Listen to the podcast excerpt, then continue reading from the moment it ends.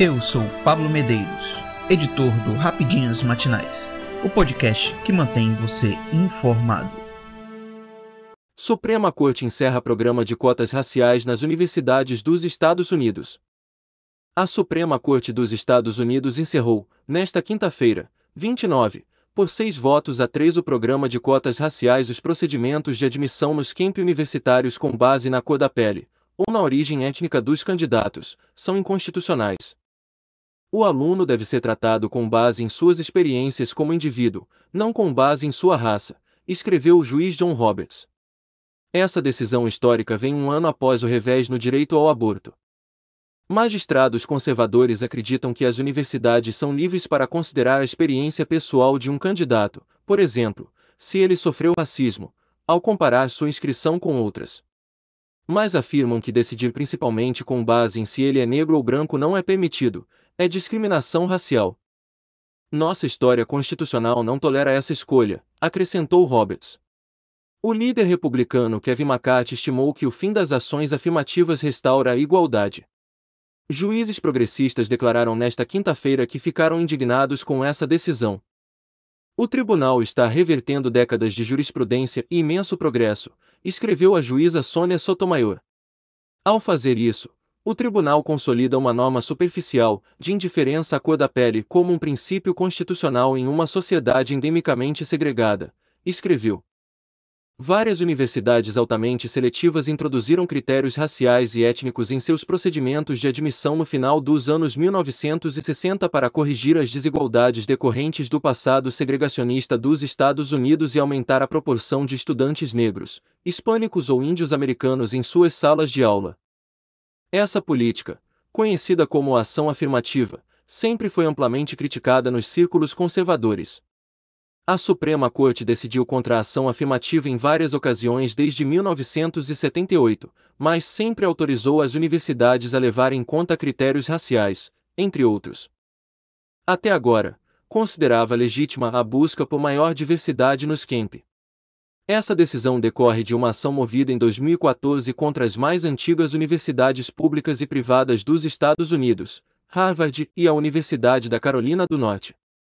Um ativista neoconservador, Edward Bloom, liderou uma associação chamada Estudantes por uma Admissão Justa, Students for Fair Admission, e as acusou de discriminar estudantes asiáticos. Ele argumentou que os estudantes asiáticos, cujos resultados acadêmicos estão bem acima da média, seriam mais numerosos nos campi universitários se seu desempenho fosse o único critério de seleção. Depois de várias derrotas na justiça, recorreu à Suprema Corte, que, ironicamente, nunca foi tão diversa como agora, com dois ministros negros e um hispânico. O ex-presidente republicano Donald Trump reformou radicalmente esse tribunal, que agora conta com seis juízes conservadores de um total de nove, entre eles o afro-americano Clarence Thomas, crítico dos programas de ação afirmativa de que se beneficiou para estudar na prestigiada Universidade de Yale. A administração do presidente democrata Joe Biden defendeu, em vão, o status quo. Na mesma linha, grandes empresas como Apple, General Motors, Accenture e Starbucks enfatizaram que ter uma mão de obra diversificada melhora o desempenho, e que dependem das escolas do país para formar seus futuros funcionários. STF decide se Otone de Paula passará a ser réu por injúria e difamação contra Moraes. O plenário do Supremo Tribunal Federal, STF, definirá, nesta quinta-feira, 29, se aceita a denúncia oferecida pela Procuradoria-Geral da República, PGR, contra o deputado federal Otone de Paula, MDBRJ, por injúria e difamação contra o ministro Alexandre de Moraes. A petição da PGR também aponta que o parlamentar usou de coação ao longo do processo. Os ministros decidirão se Otone deve virar réu. O relator é o ministro Nunes Marques, e Moraes não participará do julgamento, por estar impedido. De acordo com a denúncia da PGR, em lives em redes sociais realizadas em junho e julho de 2020, o parlamentar proferiu ofensas e ameaças a Moraes após uma decisão no inquérito que investiga a incitação a atos antidemocráticos, entre eles o disparo de rojões contra a sede do STF em junho de 2020, no segundo ano do governo Bolsonaro. A pauta de julgamento desta quinta inclui ainda a análise de mérito da adição de descumprimento de preceito fundamental, ADPF 779, sobre a qual o STF decidiu, liminarmente, que a tese da legítima defesa da honra para crimes de feminicídio é inconstitucional.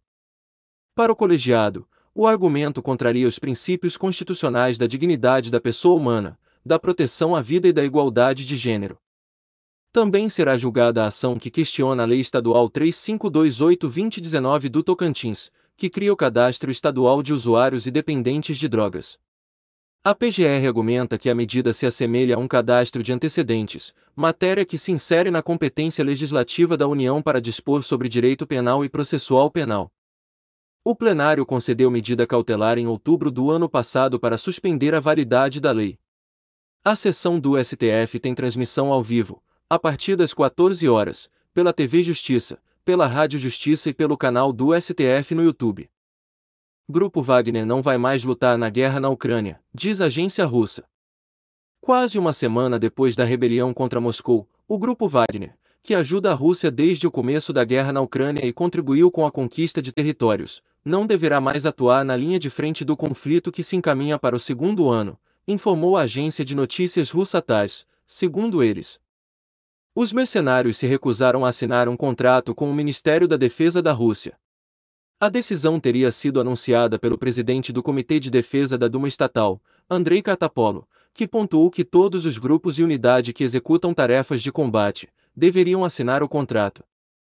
O atrito entre o Grupo Wagner e o Ministério da Defesa russo não é de hoje, tanto que, segundo o líder paramilitar Evgeny Prigozhin, a razão para o motim realizado entre os dias 23 e 25 de junho teria sido para evitar o fim do grupo, pois, no dia 10 de junho o ministro da Defesa, Sergei Shoigu, havia assinado uma ordem que estabelecia o procedimento para organizar as atividades de rotina dos grupos voluntários, ou seja, ele queria ter controle sobre os paramilitares, algo que não foi nada bem visto e aceito pelos mercenários. A validade da ordem tinha como data sábado, 1 de julho. De acordo com a agência russa, citando Catapolo, a decisão de retirar o grupo Wagner da guerra seria porque Prigozhin não teria concordado em assinar o documento, por essa razão, o grupo não irá mais participar da operação militar especial nova a qual a Rússia se refere à guerra na Ucrânia em outras palavras. Não haverá mais financiamento ou suprimentos, disse o presidente do comitê, acrescentando que todos os mercenários estavam obedecendo a ordem, com exceção de Prigozhin. Eu sou Pablo Medeiros e este foi o Rapidinhas Matinais, o podcast que deixa você informado. Até mais.